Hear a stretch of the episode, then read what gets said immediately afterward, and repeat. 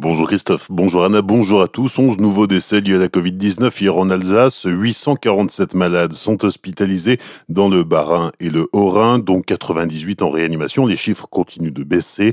40 nouveaux patients ont été admis hier dans les hôpitaux alsaciens. Sur le front de la vaccination, 3200 Alsaciens ont été vaccinés ce week-end. Au total, près de 80 000 personnes ont déjà reçu au moins une injection en Alsace. Un exhibitionniste de 25 ans interpellé hier matin en gare de Strasbourg. Le jeune homme était en train de se caresser lorsqu'une jeune femme a remarqué son comportement et prévenu la police. Il a été placé en garde à vue. Le trafic des trains légèrement perturbé hier matin entre Mulhouse et Colmar. Vers 9h30, un train de fret est tombé en panne à hauteur de Richviller. L'incident a engendré l'arrêt complet du trafic sur la ligne dans les deux sens de circulation pendant plus d'une heure.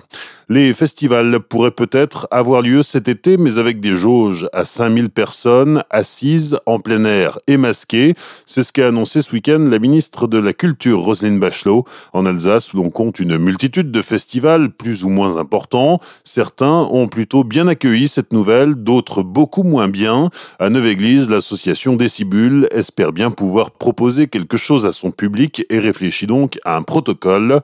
On devrait en savoir plus dans quelques semaines. À Célestat se pose la question de la tenue ou non du Summer Vibration organisé par l'association Zone 51 au Matin. Sauf que cette année, il pourrait y avoir un autre problème puisque dans quelques jours, les Matin seront transformés en centre de vaccination. Et puis à Colmar, le festival international devrait avoir lieu. En revanche, les organisateurs de la foire au vin, qui drainent un public bien plus large, se donnent encore quelques semaines pour trouver des solutions afin d'organiser cette foire au vin sans trop la dénaturer.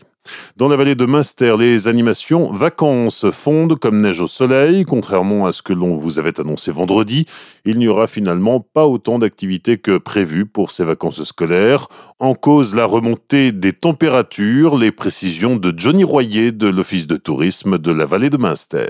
Nous avons des euh, températures qui sont extrêmement printanières, ce qui est agréable, mais ce qui, pour la neige, est quand même euh, plutôt euh, fluctuant. Donc, le Schneff est prêt à vous accueillir sur quelques animations restantes, et notamment le ski during, c'est du ski tracté par les chevaux. Et ça, c'est quelque chose de très sympathique euh, qu'on voit qu'assez peu dans notre territoire. Donc là, il faut réserver. Ça dure une vingtaine de minutes et euh, le cheval peut tracter jusqu'à euh, quatre personnes. Ensuite, il y a toujours des possibilités avec des contes divers pour enfants. Il y a des ateliers vie ma vie de pisteur. Ce qui peut être sympa, c'est de découvrir également l'usine à neige du Schnepp. Donc, il y a plusieurs possibilités à ce niveau-là. Si vous souhaitez faire encore un petit peu de raquettes, il y a le site des Trois qui est un petit peu plus haut. Et pour l'instant, il reste encore un peu de neige, donc on peut s'initier à la raquette sur un site qui est extrêmement sympathique parce que vous avez une vue extraordinaire sur la vallée de Münster. Des propos recueillis par Pablo Desmar. En outre, il est toujours possible de visiter les caves Chenels ou même de se balader sur les sentiers de montagne.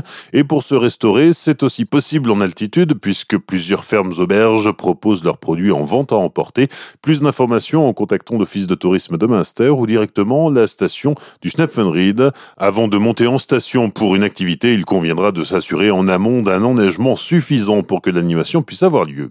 Enfin, en basket, la Ligue nationale vient de décider la reprise du championnat de Jeep Elite et annonce que la saison ira à son terme. La reprise, toujours à huis clos, est prévue le week-end des 6 et 7 mars. La SIG se déplacera à Orléans le samedi 6 mars. Les Strasbourgeois, comme les autres équipes d'ailleurs, ont pas mal de matchs en retard à rattraper, ce qui ne va pas être simple puisqu'en parallèle, le calendrier de Coupe d'Europe n'est pas terminé. Bonne matinée et belle journée sur Azure FM, voici la météo.